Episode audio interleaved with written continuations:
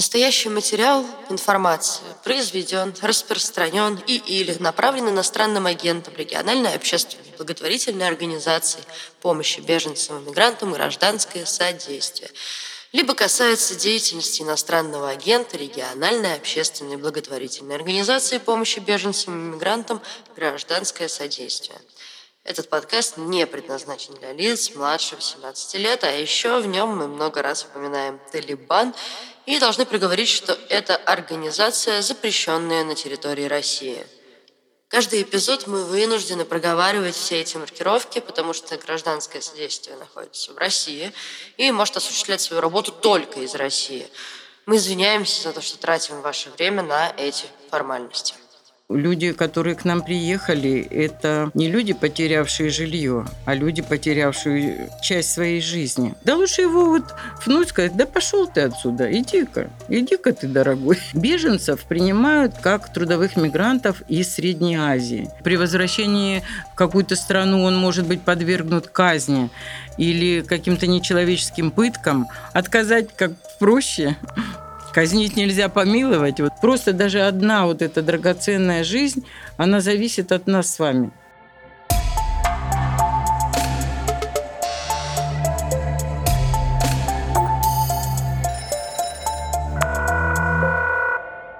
Всем привет! Это подкаст «Приемный день», который «Новая газета Европа» делает совместно с Комитетом «Гражданское содействие». И сегодня мы, как всегда, поговорим о беженцах и мигрантах в России – меня зовут Ирина, а мою соведущую Лейла. Здравствуйте. Меня зовут Рогозина Лейла. Я руководитель проекта э, и заведующий приемной комитета гражданское содействие. Я уже работаю 21 год вот скоро будет 22 года в комитете. И пришла, в общем-то, просто на волонтерских началах, потому что мне хотелось помогать людям. И вообще не думала, что я настолько задержусь в комитете. Но эта работа очень затягивает, потому что добрые дела, они нужны каждому человеку, в первую очередь самому себе, а потом уже людям.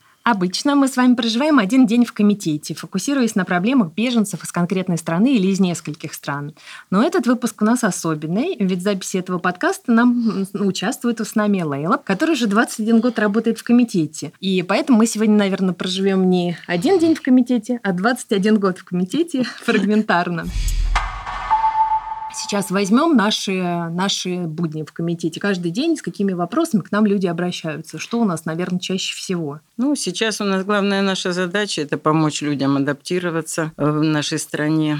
Тем, которые прибежали разутые и раздетые, и приехали к нам на пару недель, а оказались тут в тисках. И к нам потянулся поток беженцев не только из Афганистана, Сирии и других визовых стран, но большая часть сейчас у нас беженцы из Донбасса.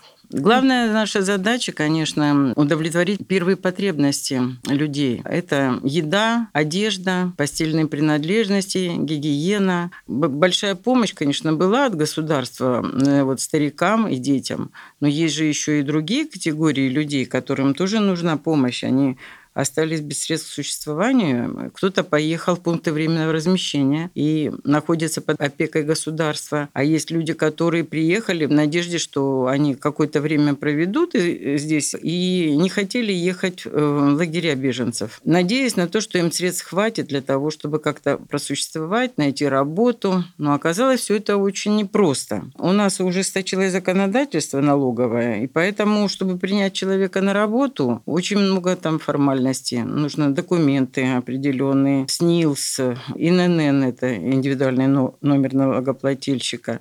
Нужно сделать перевод паспорта нотариально заверенный. Ну, в первые месяцы начала спецоперации люди потянулись за временным убежищем. Так не очень понимали, насколько тут им придется застрять пенсии пока не выплачиваются. Те пособия по 10 тысяч, которые выплачивали старикам, и по 4 тысячи на ребенка, сейчас не выплачиваются, и э, ситуация ухудшается. Мы это видим потому, как люди стоят у нас в очередях за продуктами. За продуктами. У нас небольшая продуктовая корзина. Казалось бы, ну, стоять целый день в очереди за этой корзиной можно только, когда человек очень голодный. Но эти очереди существуют, и мы закупаем продукты. Нам приносят москвичи одежду, обувь, гигиенические принадлежности, продукты несут. Продукты тоже приносят. Да, да. памперсы, особенно вот для больных и раненых, нужны памперсы вот, урологические. Да, если нам хотят принести вещи, то можно позвонить на горячую линию 8 985 31 00 826. И договориться о том, когда и... помощь можно принести. Да, и также можно звонить э, на мой телефон 8 985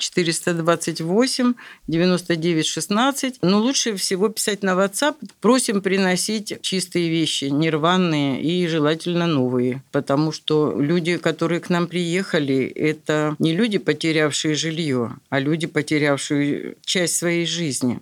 Оскорблять их, например, обносками не хочется. И нам приходится иногда перебирать тонны э, вещей, которые нам приносят, чтобы не обижать этих людей. А наши вот. контакты, да, можно найти на нашем сайте «Гражданское содействие» и также под э, нашим подкастом. Но вообще Лейла у нас такой пульс комитета, она всегда отслеживает, да, она сама ведет прием личный граждан из разных стран, и также, как координатор наш, спрашивает, какие нужды возникают, что нужно сейчас беженцам и приходишь, что у нас комитет завален подушками, одеялами или постельным бельем, или вдруг привезли продукты, и ты видишь весь этот процесс, когда сами беженцы нам помогают все это заносить, раскладывать, то есть такое mm-hmm. прям помощь, единение тоже от наших подопечных. На сайте гражданского содействия вы можете найти раздел «Пожертвования» и оформить донат организации. Есть у нас еще проект э, доступа к образованию. А у нас такая прекрасная девушка Соня, которая э, очень упорно вместе с адвокатом добивается принятия детей в школу и в детские сады. Мы пишем во все инстанции. По примеру прошлого года нам очень хорошо помогает прокуратура, что очень приятно. Мы пишем письма в прокуратуру, мы пишем письма в Министерство образования, директорам школ, ходим э, вместе с волонтерами в школы. Проблемы какие? Вот сначала были с украинскими беженцами проблемы, потом они как-то отошли и очень стали редкими, потому что все-таки переселенцы с Украины, они говорят по-русски свободно и могут добиться своих прав. Гораздо труднее с беженцами из других стран, которые прибывают сюда. Я хочу медленно перейти к доступу к процедуре получения убежища. Прибывая сюда, они не сразу могут э, вступить в процедуру получения убежища. Они находятся сначала по визе, а потом, когда виза заканчивается, они не могут вернуться в свою страну, а они обращаются за убежищем. Вообще, по закону, человек, который просит убежища, должен сразу обратиться за убежищем. Незамедлительно. Приехал, да, незамедлительно. Но Приходя в миграционную службу, они наталки... сталкиваются с тем, что, во-первых, там нет, не хватает переводчиков, их записывают и говорят, приходи, когда кончится виза. Человек спокойно себе уходит, в общем, нигде не зарегистрированы, э, они э, как бы записаны в журнал или не записаны в журнал, по-разному бывает, и ждут, когда у них кончится виза. Когда у них заканчивается виза, они приходят в миграционную службу, а им говорят, вы, пожалуйста, пойдите, заплатите штраф за то, что вы просрочили визу и нелегально тут находитесь. Ну, человек, конечно, прибывший из другой страны, он законопослушный, он идет в полицию, оттуда в суд, ему выписывают штраф с выдворением или без выдворения. Он оплачивает этот штраф и опять приходит в миграционную службу. А ему говорят, подождите своей очереди на переводчика или на сотрудника, который будет проводить интервью. В назначенный день ему звонят, он приходит на интервью, и тут опять сталкивается с проблемой, а ваш штраф уже просрочен, пойдите-ка еще раз заплатите штраф 5000 рублей. Э, вот здесь э, хочется приостановиться, потому что наверняка у вас э, напрашивается вопрос, а почему государство не помогает беженцам, а наоборот, как будто бы раз за разом вставляет им палки в колеса? Ну, для меня это с самого начала вот моей, моей работы непонятен этот ответ. Как это должно происходить? Человек пришел, если даже у него нет документов, так ловите его, он к вам пришел, запишите его, снимите отпечатки пальцев, проведите интервью, дайте ему какую-то бумагу о том, что он к вам пришел. Ведь это в наших с вами интересах. Вот э, многие говорят, что вот беженцы, вот зачем они тут приехали, нам какое дело там до них, пусть они себе там в своей стране воюют, так, нам нечего приезжать, нам самим кушать нечего. Это не так. Эти люди приехали по визам, выданными э, нашими посольствами в их странах или в других странах. И мы их приняли. А если мы их приняли, мы несем за них ответственность. Зачем же им препятствовать в доступе к убежищу? Это вообще мне непонятно с самого начала. Я не понимаю. Мои друзья меня спрашивают, Лейла, а что они тут делают? Так они застряли тут. Они не знают языка. Ну, представьте себе, вы приехали, например, в ту же Сирию. Вы не знаете арабского. Вы даже не знаете, куда пойти. Идете вы, например, в хостел. Остановились в хостеле, и что дальше делать? Как понять, куда идти? Вот люди приходят к нам. Мы им разъясняем, что нужно сделать, куда обратиться – мы опрашиваем, выясняем, действительно ли это беженец или это человек, который может спокойно вернуться в свою страну без всяких проблем. Ну, бывает, что человек потерял паспорт. Значит, мы помогаем обратиться в посольство своей страны за паспортом. Иногда оплачиваем, иногда не оплачиваем, в зависимости от ситуации. Ну, у нас есть переводчики с арабского, с фарси, это персидский, английский, французский. И мы э, с этим потоком справляемся. Но наши усилия вот зачастую уходят вообще вот в землю. Это очень обидно, потому что мы, на самом деле, мы помогаем нашему государству принимать беженцев. И миграционная служба должна нам быть благодарна, да? Вроде за это. Ну, во всяком случае, да, очень ну хочется сотрудничества, да, чтобы было. Мне кажется, да, это так важно, о чем начала Лейла говорить. Мне кажется, тоже очень важно, что человек, как только пришел первый раз в государственный орган, миграционный орган, он пришел с документами или без, да, действительно надо людей сразу как-то регистрировать, сразу выдавать им какую-то карточку, документ, сразу брать их на учет, да, чтобы здесь не было людей, которые просто так гуляют, да, и с непонятным статусом, непонятные неизвестные люди.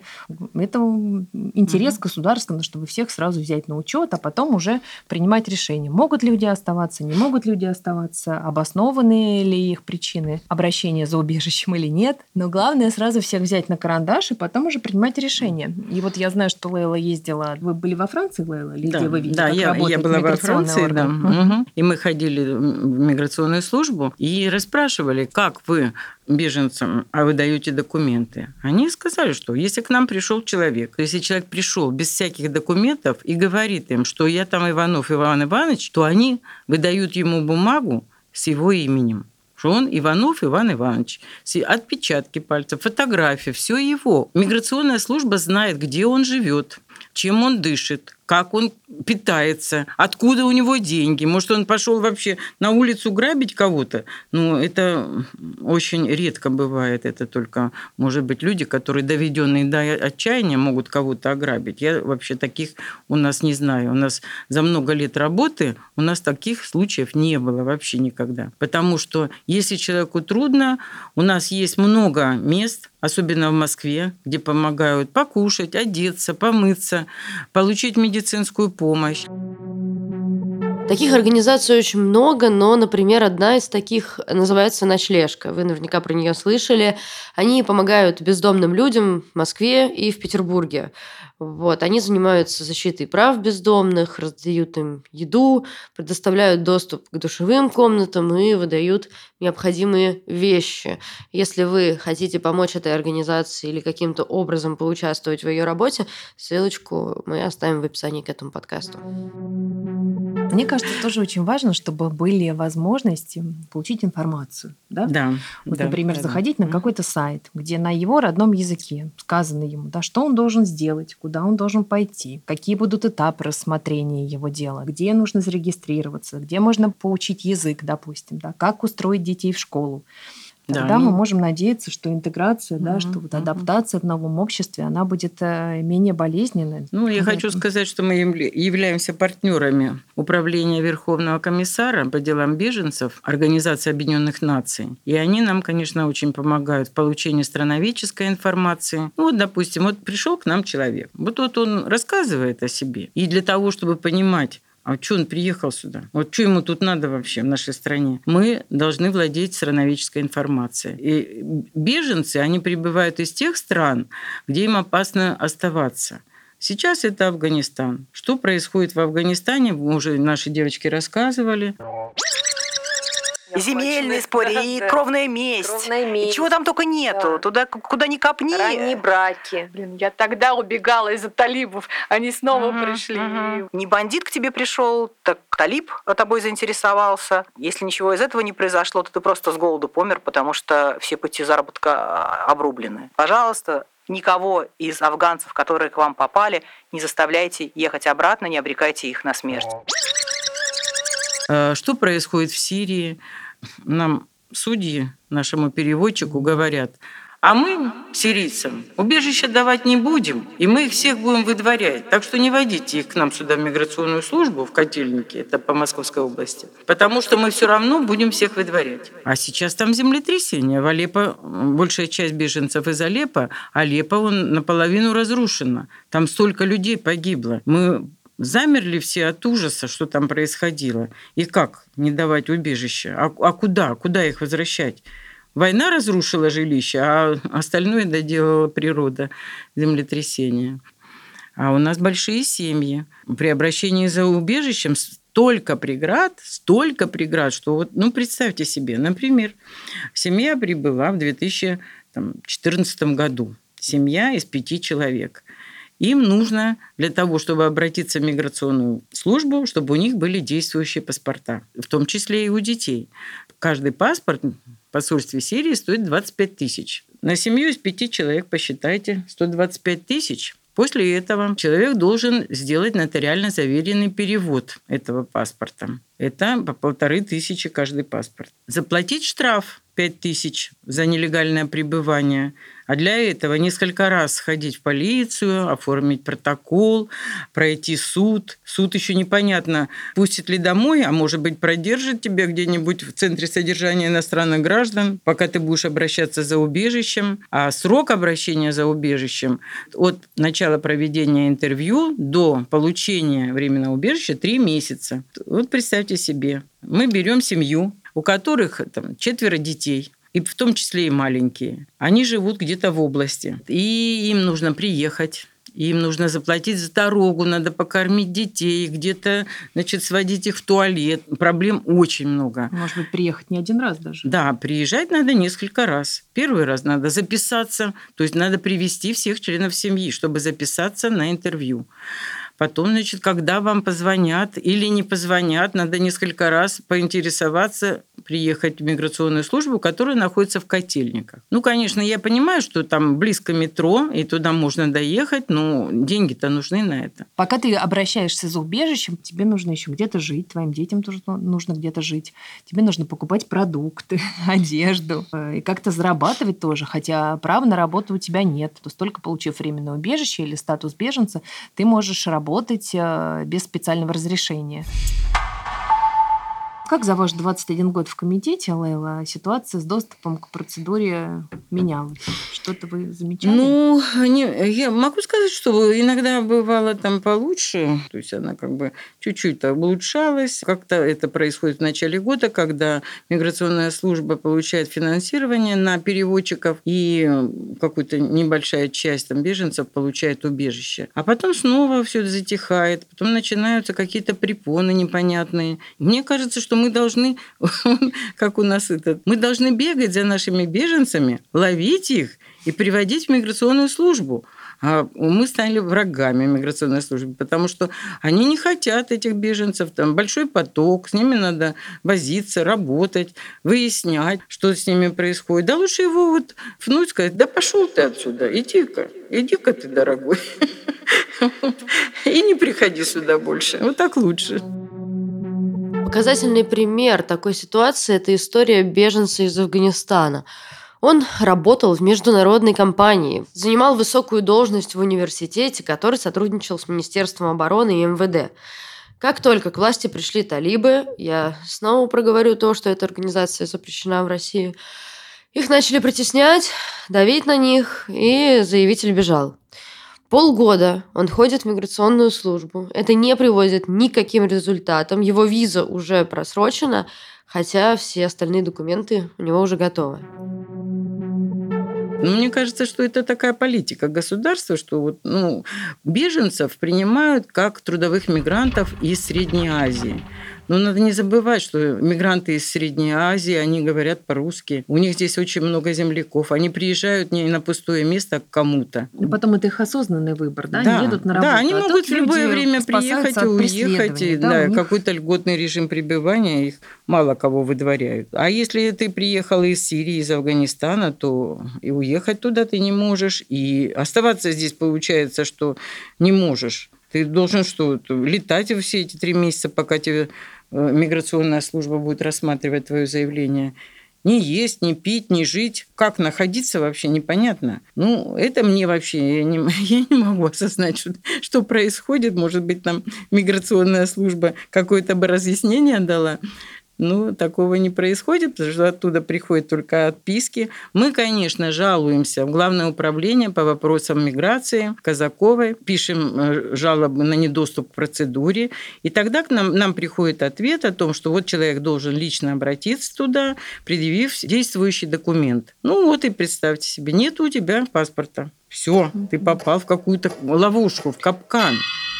Ну, в общем, да, как-то хотелось бы, чтобы все было попроще, да, чтобы ну, да, человек да, пришел. Да. Вот как к нам приходит тоже, мы же сразу его вносим в нашу базу, mm, да, все да. записываем, что он говорит, да. да, потом повторно он обращается, у нас уже на него тоже есть какая-то базовая информация. Мне кажется, от этого бы никто не проиграл, если бы так же делали в миграционной службе. Ну да, да, да. Но мы же готовы помогать, мы же готовы даже предоставить интервью, которое нам человек. Вот мы очень тщательно опрашиваем. Если мы видим, что там вот какое-то серьезное обстоятельство, которое касается личной трагедии человека, что при возвращении в какую-то страну он может быть подвергнут казни или каким-то нечеловеческим пыткам, мы опрашиваем дополнительно, мы назначаем ему день интервью, мы, может быть, даже несколько дней его опрашиваем. Это мы делаем для того, чтобы потом, когда ему откажут во временном убежище, чтобы можно было это обжаловать. Обычно эти отказы миграционной службы, они одинаковые для всех. Не знаю, почему, может быть, переводчик не хочет переводить, или, как многие беженцы говорят, а нас об этом не спрашивали. Пишут, что он приехал на работу, и все. Это трудовой мигрант, возвращайся обратно. И никаких тебе больше, хотя в некоторых решениях, я так смеялась, написано, что там опасно, что женщин притесняют, что там женщины подвергаются там, избиениям, их не пускают на работу. В решении это все написано, а потом в конце пишут, отказать во временном убежище нет оснований. Ну как? Как? Если они, вы же сами их приводите в этом решении. Казалось бы, вот э, концовка должна быть положительная. Предоставить временное убежище. Нет, отказать. Ну, не знаю, может быть, отказать как проще. Казнить нельзя помиловать. Вот так вот, может быть. Хочу вот рассказать про сирийцев. Они раньше приезжали и работали тут по визам. Но так получилось, что началась война, сейчас землетрясение, у них тут семьи. Они не могут э, себе продлить визу, вернуться они не могут. Иногда и даже э, для того, чтобы вернуться, нужны деньги, а денег нет. И они работают день и ночь, они даже не могут отпроситься с работы, чтобы поехать несколько раз в миграционную службу. Потому что если он ушел с работы, работодатель его выгоняет, потому что на его место полно желающих. И поэтому ситуация такая критическая. Обращались мы с сирийцами за установлением личности, их запугали сотрудники полиции, сказали, вы что, что придумали тоже? Идите, давайте вон, получайте паспорта, у вас денег полно. И все, и они все отказались. Вот было несколько человек, готовых пойти на установление личности, все просто испугались и отказались. Ну что с этим делать? Не знаю. Это должно вообще решать государство, а мы готовы помогать всеми силами. Да это выгодно нам всем. Нам всем, а в первую очередь гражданам России. Вот, например, в Ногинске. Они видят этих сирийских женщин в платочках и шугаются от них, извините за такое слово. Они просто боятся их, э, сторонятся, обходят стороной и как-то к ним очень грубо относятся. Хотя эти женщины совершенно безобидные, потому что такие молоденькие, у них маленькие детки, и, наверное, им тоже страшно тут, когда на них косо смотрят или там пытаются даже побить. У нас было такое. Потом, мне кажется, вот тоже, когда вот сирийцы, они приехали, может быть, они работали, думали, уедут, а в итоге они здесь зависли вот с 2011-2012 да. года уже на десятилетие. Оказались беженцами оказались, на месте. Да, на месте, оказались беженцами на месте. Вот эти вот десятилетия, они здесь пребывают. Вот это так называемая мягкая сила. Да? Мы людей принимаем, документируем. Их дети э, получают доступ в школу. Они учат русский язык, они располагаются к нам еще больше, понимают, что такое Россия, да, какая у нее культура. И мне кажется, это просто здорово. Да? Даже вот они выстроили в Сирии, или там выстроили в Афганистане обстановку безопасную, они могут вернуться. У них останется вот уже какой-то кусочек России в душе. Это да. вот как, так раз. Как их принимала да. Россия, как, как здесь принимала. было хорошо. Но ведь они все работяги, они так трудятся с утра до вечера. Это не то, что там болтаются на улице или пьянствуют, или там наркотиками балуются. Нет. И у них и дети только подрастают чуть-чуть, вот там 16-17 лет, он уже помогает папе и всей семье э, выживать тут. На самом деле, просто вопрос выживания. Ну и почему им в этом не помочь? Ну ладно, хорошо, не такое массовое прибытие, да, я согласна. Ну, это же люди – ну и что вот получилось, когда открыли вот белорусско-европейскую границу, э, наши беженцы побежали туда. И сколько людей погибло, замерзло. Вот буквально вчера нам сообщают, что в Польше замерз афганец. Он уже перебежал в Польшу, и там замерз насмерть. И вот, вот вам и, и таких, и девушка у нас из Эфиопии замерзла, и детки там замерзли, женщина с ребенком насмерть. Просто даже одна вот эта драгоценная жизнь, она зависит от нас с вами. Друзья, спасибо, что вы были с нами. Если вы еще не слушали наши предыдущие выпуски подкаста «Приемный день», то обязательно сделайте это. В них мы говорили о беженцах из Украины, Афганистана и беженцах из других стран. А еще обязательно подписывайтесь на всех наших подкаст-платформах и, главное, делитесь со своими друзьями. Приходите к нам, помогайте нам. Мы с удовольствием примем вас. Нам помощь нужна. Нам нужна помощь в переводах, в сопровождениях в миграционную службу. И вообще хотелось бы, чтобы наше население лучше относилось к беженцам, потому что они неплохие люди, ничуть не хуже, чем мы с вами. И обязательно пишите нам на электронную почту, если у вас остались какие-то вопросы. Мы с радостью на них ответим. Наш адрес вы найдете в описании к этому подкасту. Спасибо. Спасибо.